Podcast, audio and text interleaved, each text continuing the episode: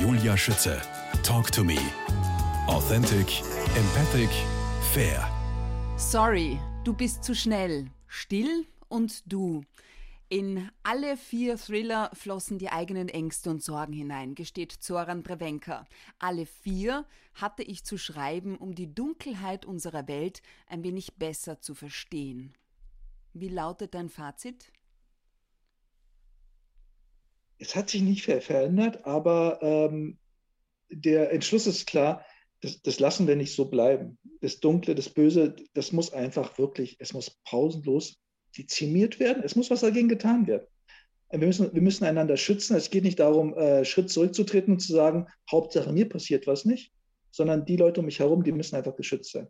Und da kann man sich sorgen, da kann man sich drum kümmern und die Ängste wegnehmen.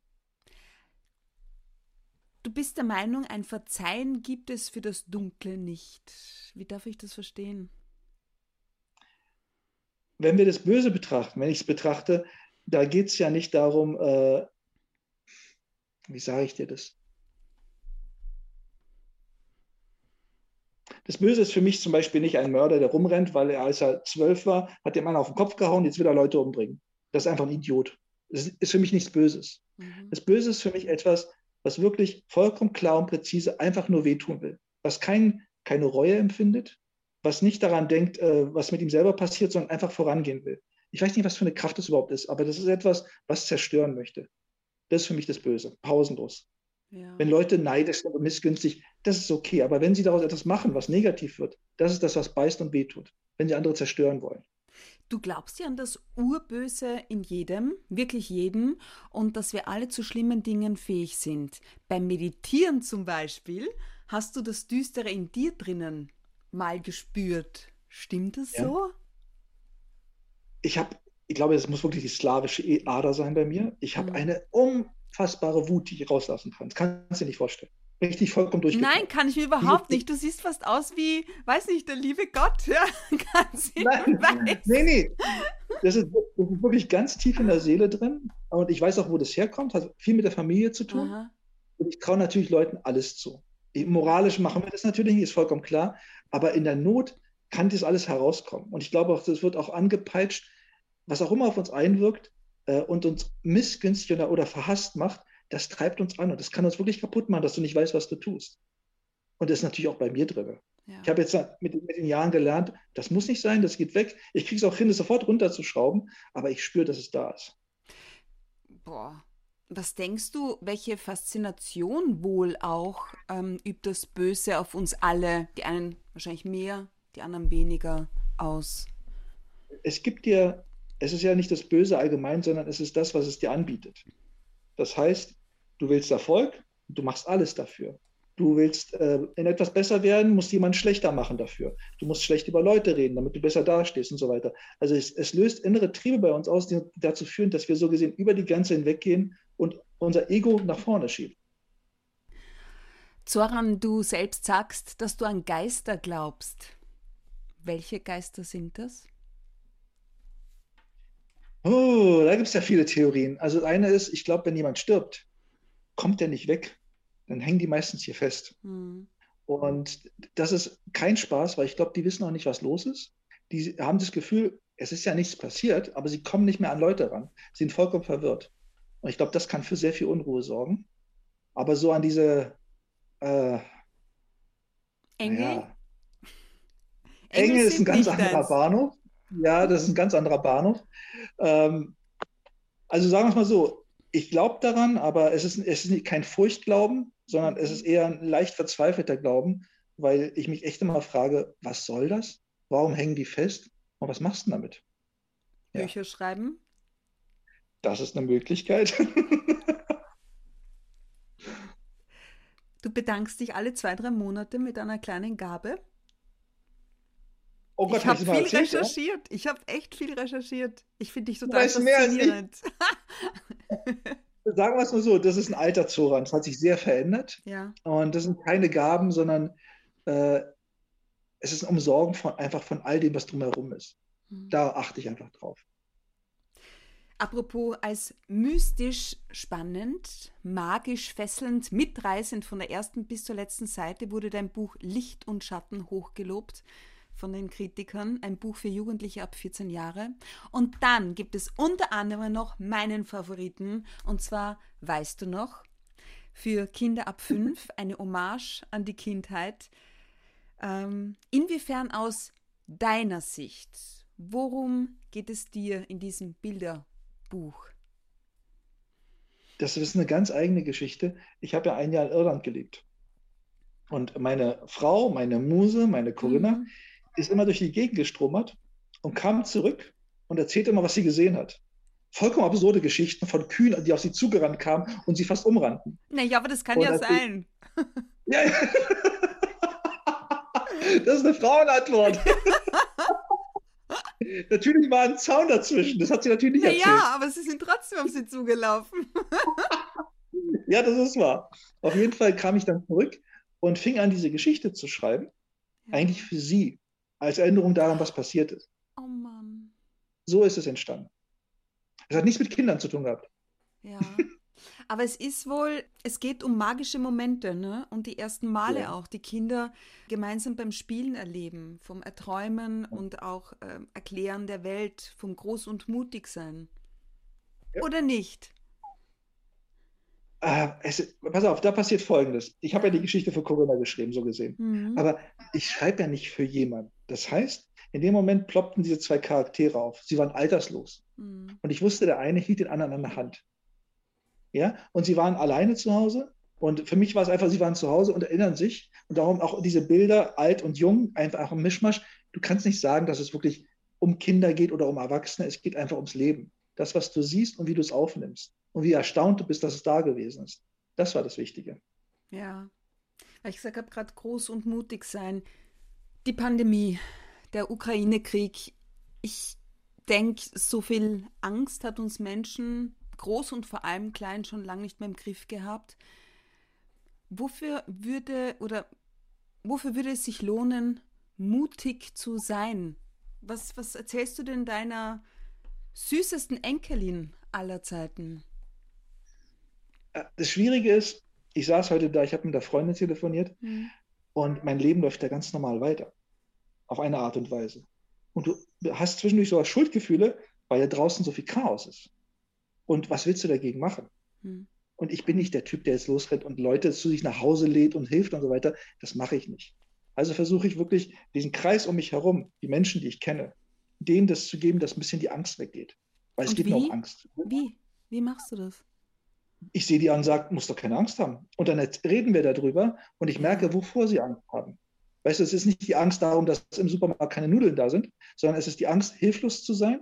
Es ist auch die Angst, die ihnen gemacht wird die ganze Zeit, jede Minute. Du musst ja bloß den Fernseher machen, es geht los oder du triffst Leute und ganz ehrlich, äh, dieses ähm, Leiden, was bei denen da ist, du kennst ja dieses geteiltes Leid, das halbes Leid, ne?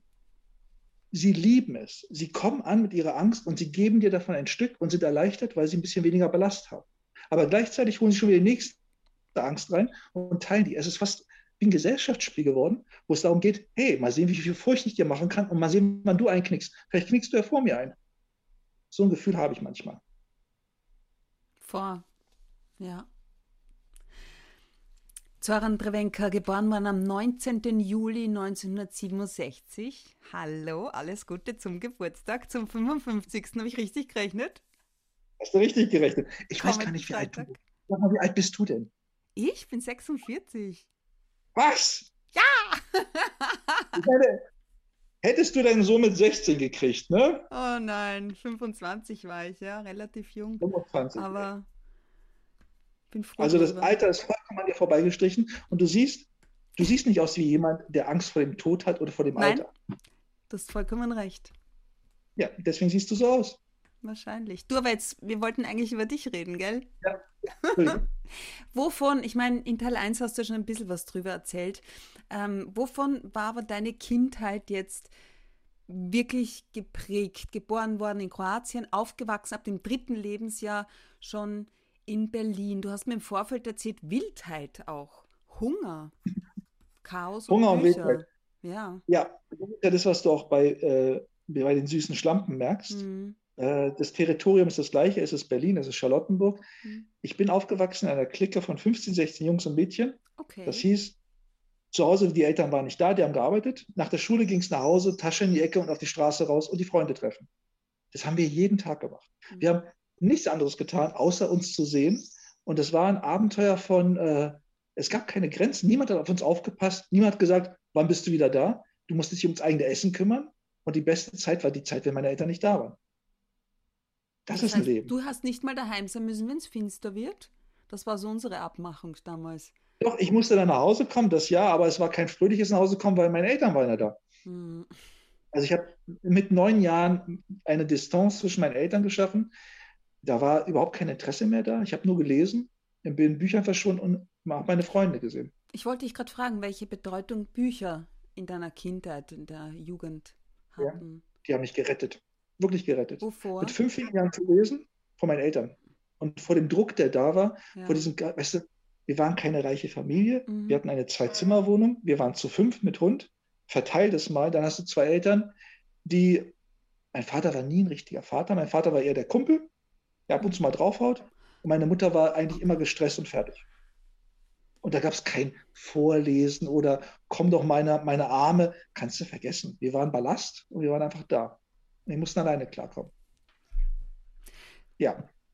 Du wolltest als Kind Koch werden. In einem anderen Interview habe ich aber gelesen, Maler. Was stimmt jetzt?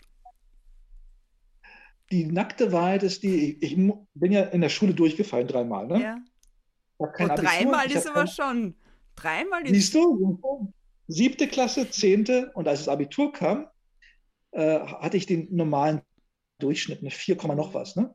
Und das gefiel den Lehrern nicht. Und die riefen mich ins Büro und sagten, wir haben darüber nachgedacht, du würdest so den Schnitt auch ein bisschen runterziehen. Wir ziehen dir nochmal drei Punkte ab und lassen dich durchfallen. Und du machst das Abitur nochmal neu. Nicht wirklich. Wirklich wahre Geschichte. Ich habe mich umgedreht, bin rausgegangen. Ich wollte eh nicht studieren. Das war okay. Es war einfach nur verschwendete Zeit gewesen die letzten Jahre, aber egal. Und ähm, was war denn? Ach so, was ich werden wollte. Und dann dachte ja. ich, was machst du denn jetzt? Ne? Und Kochen habe ich gern gemacht, aber ich esse kein Fleisch, das war schon mal vergessen. Ja. Und Schreiben war immer da gewesen, das war wie Atmen für mich. Ich habe nie daran gedacht, Schriftsteller zu werden. Ich habe einfach geschrieben. Und gemalt habe ich nebenbei auch. Und irgendwann war die Balance da. Ich habe sehr viel gemalt und ich wusste nicht, wohin mit den Bildern. Ich habe zu viele Bilder gehabt. Oh, wirklich? Gibt es die noch? Wirklich. Hast du die noch? Gibt es noch alle noch. War mal auch wieder, jetzt habe ich bald morgen auch. Aber die Tatsache, dass ich nicht wusste, wohin mit den Bildern, hat dazu geführt, dass ich geschrieben habe. Ich wusste nicht, was, du hast eine Wohnung, was machst du denn mit den Bildern? Papier braucht nicht so viel Platz, ne? Leinwände waren das, ne? Lein. Ja. Wahnsinn, irre. Du jetzt, mit ja, 14 hast du aber angefangen, da noch Gedichte zu schreiben. Genau, mit 12 geht es mit Gedichten, Liebesgedichten los. Ja. Und dann ging es langsam zu Romanen über. Und dann gab es so, ich glaube, sechs, sieben Bücher, die der letzte Schrott waren. Und dann kam langsam das richtige Schreiben.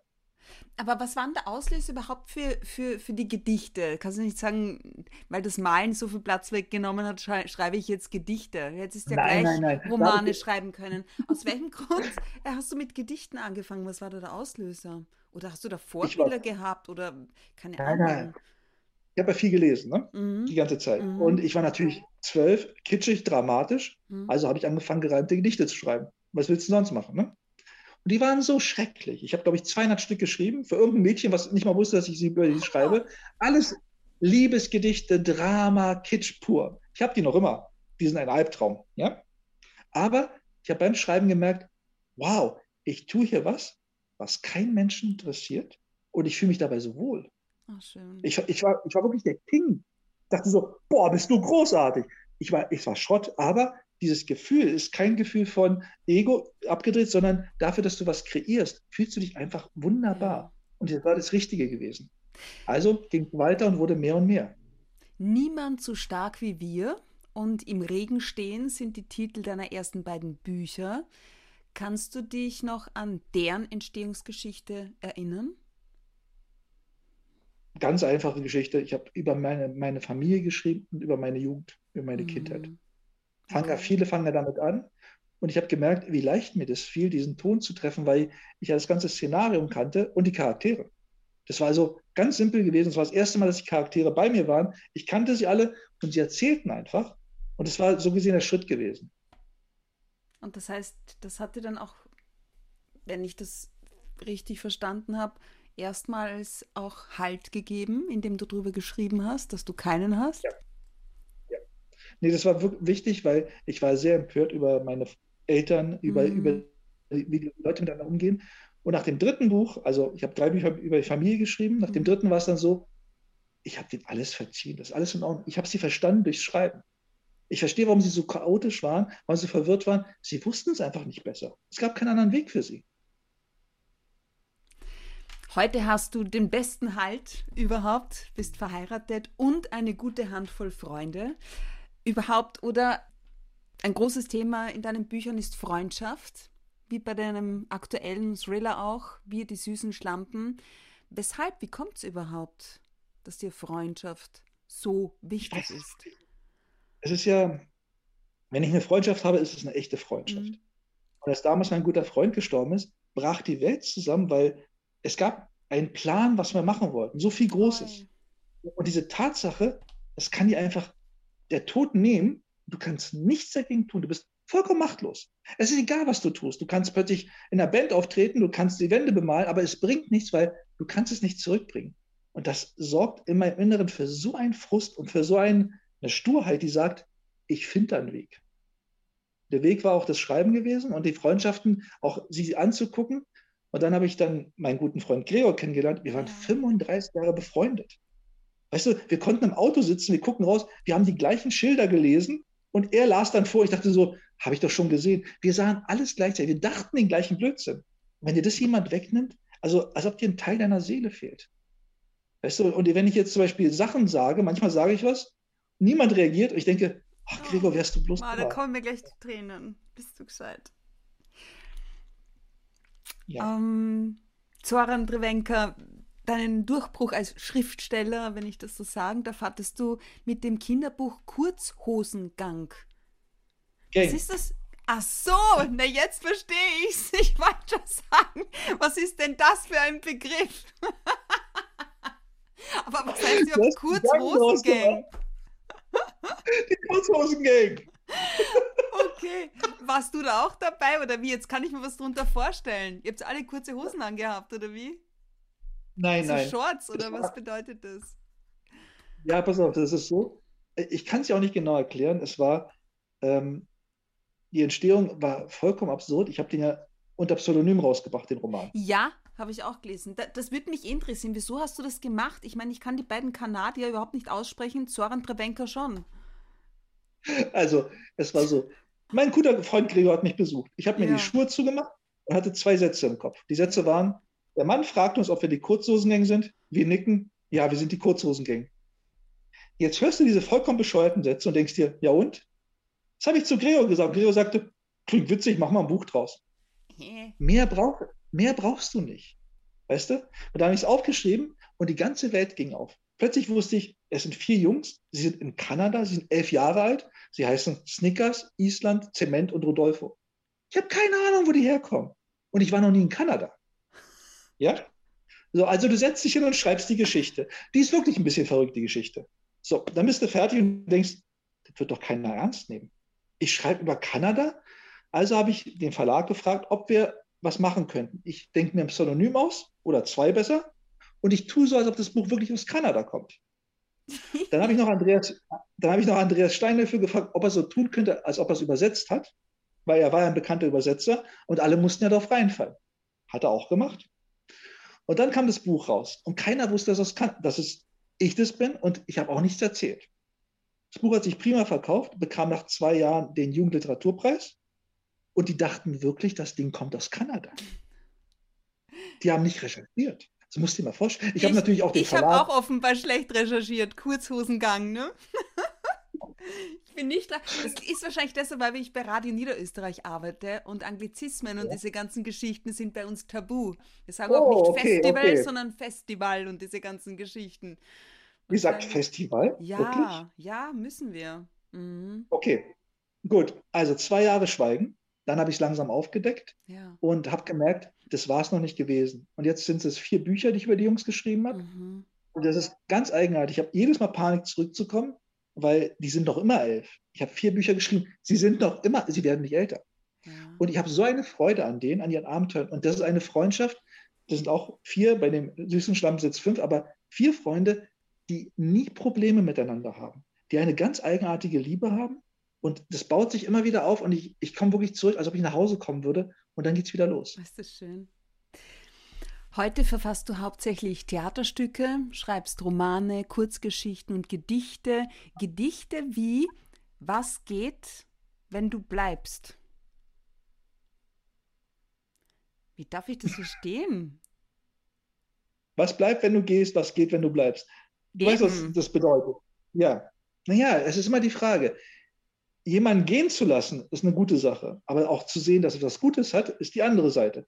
Du kannst natürlich rumheulen die ganze Zeit, aber weißt du, es gibt noch zwei Möglichkeiten. Bin ich jetzt der Dramatische oder sehe ich das Gute daran? Das war's. Was liebst du am Schreiben? An, an deiner. Schriftstellerei? Dass ich machen kann, was ich will hm. und dass es nicht darum geht, Geld zu machen. Ganz vergessen. Geld ist das Letzte. Es ist die pure Freude, immer diesen Charakteren eine Chance zu geben und zu sehen, wo sie hinwollen. Und ich darf mit. Ja? Natürlich am Ende sitze ich da und kann alles korrigieren. Ich kann sagen, nee, das will ich nicht und so, aber ein bestimmter Teil, 95 Prozent, wollen der Geschichte treu bleiben und müssen mitgehen. Und ich schreibe mich manchmal in Situationen hinein, wo ich wirklich nicht weiß, wie ich rauskomme. Dann sitze ich drei, vier Wochen da und muss das lösen. Ich könnte es auch einfach löschen und sagen, da und? Weiß ja keiner. Aber du willst den Charakteren treu bleiben. Du hast eine Verpflichtung ihnen gegenüber, sonst kommen sie nicht mehr wieder. Ich meine, wenn du sagst, ja, der Erfolg und du musst nicht, aber du musst ja auch irgendwo deine Rechnungen zahlen. Ich gehe davon aus, dass es nicht immer, dass es nicht kein Ponyhof war, dass du nicht immer auf der Sonnenseite da unterwegs warst als Schriftsteller. Es ist noch immer kein Ponyhof. Also es ist noch immer ein Albtraum mm. und es ist anstrengend, weil äh, natürlich wollen die Verlage Autoren, die immer das Gleiche machen. Ne? Erfolgsrezept, fertig. Und ich mache jedes Mal was anderes. Und ich, ich, ich kann den 30 Seiten geben, am Ende kommt ein vollkommen anderes Buch raus. Viele haben nicht daran Spaß. Es gibt Verlage, die daran Spaß haben, aber es gibt wirklich Leute, die vollkommen verzweifelt sind. Wie, wie schaut es mit den aktuellen zwei Büchern aus, an denen du arbeitest? Die sind fertig. Ja, die und? sind abgegeben. Haben Sie Freude damit? Ja, hatten Sie sehr viel Freude. Weil du ja gerade sagst, ne? Ja, die waren, äh, ich habe, äh, es sind zwei Kinderbücher. Ja. Und die sind ganz, ganz leicht entstanden. Also wirklich so, ich, ich klingt jetzt böse, aber fast schon nebenbei.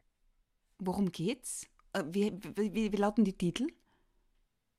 Das eine Buch heißt Kai zieht in den Krieg und kommt mit Opa zurück. Und das andere heißt Frankie und wie er die Welt sieht. Okay. Und das sind einfach, das waren Theaterstücke gewesen und ich habe gemerkt, die, die warten darauf, groß zu werden. Und dann habe ich den Roman geschrieben, den ersten und den zweiten. Aber jetzt ist Ruhe mit Kindern. Erstmal, jetzt ist Belletristik dran. Okay. Zoran Drewenka, nach all meinen Recherchen konnte ich doch eine Art Lebensmotto äh, von dir möglicherweise finden, nämlich, was du auch tust, hol dir was vom Leben, denn dafür ist es da. Ja. Ähm, woher kommt diese Erkenntnis oder vielleicht auch Einstellung? Rührt die von dem Zeitpunkt her, als du dich mit Mitte 40 Zitat, endlich selbst gefunden hast? Bisschen, bisschen, aber es ist auch der Hunger, der auch in der Kindheit schon da war. Der mhm. ist die ganze Zeit, ist der anwesend. Das ist ein ganz merkwürdiges Ding. Ich lebe ein zwar ein langweiliges Leben, aber ich bin sehr gern draußen und ich sehe gerne meine Leute und ich sehe gerne, was passiert mit denen. Du kannst ja als Schriftsteller einfach nicht stillsitzen und einfach nur von Büchern leben. Es muss auch was passieren. Aber ich rede jetzt nicht von durch die Welt reisen, sondern Kontakt mit ihnen zu haben und herauszufinden, was bei denen los ist, was sie beunruhigt und so weiter. Einfach, das ist für mich das richtige Leben, zu sehen, was da passiert. Und das ist mit, mit 40 ging es erst los. Davor war ich ein bisschen vollkommen durch den Wind. Aber ich weiß, was ich tue und ich weiß, ich tue es sehr gerne und ich weiß, es ist noch nicht das Ende davon. Es geht noch richtig los. Ich finde dein Leben alles andere als langweilig. Ich finde das total faszinierend. Ich weiß nicht, was du da hast. Also, Unglaublich. Zoran Drewenka, Dankeschön für deine Zeit, das außergewöhnliche. Interview. Alles ja. Gute für dich und liebe Grüße nach oder beziehungsweise in eine Mühle, in der du lebst. Nahe Berlin, doch nicht mehr. Ich habe sie gerade verkauft. Wieso? du bist, und du sagst, dein Leben ist langweilig? Also, das Dilemma ist einfach, es war eine alte Mühle. Ja. Ich habe 16 Jahre da drin verbracht.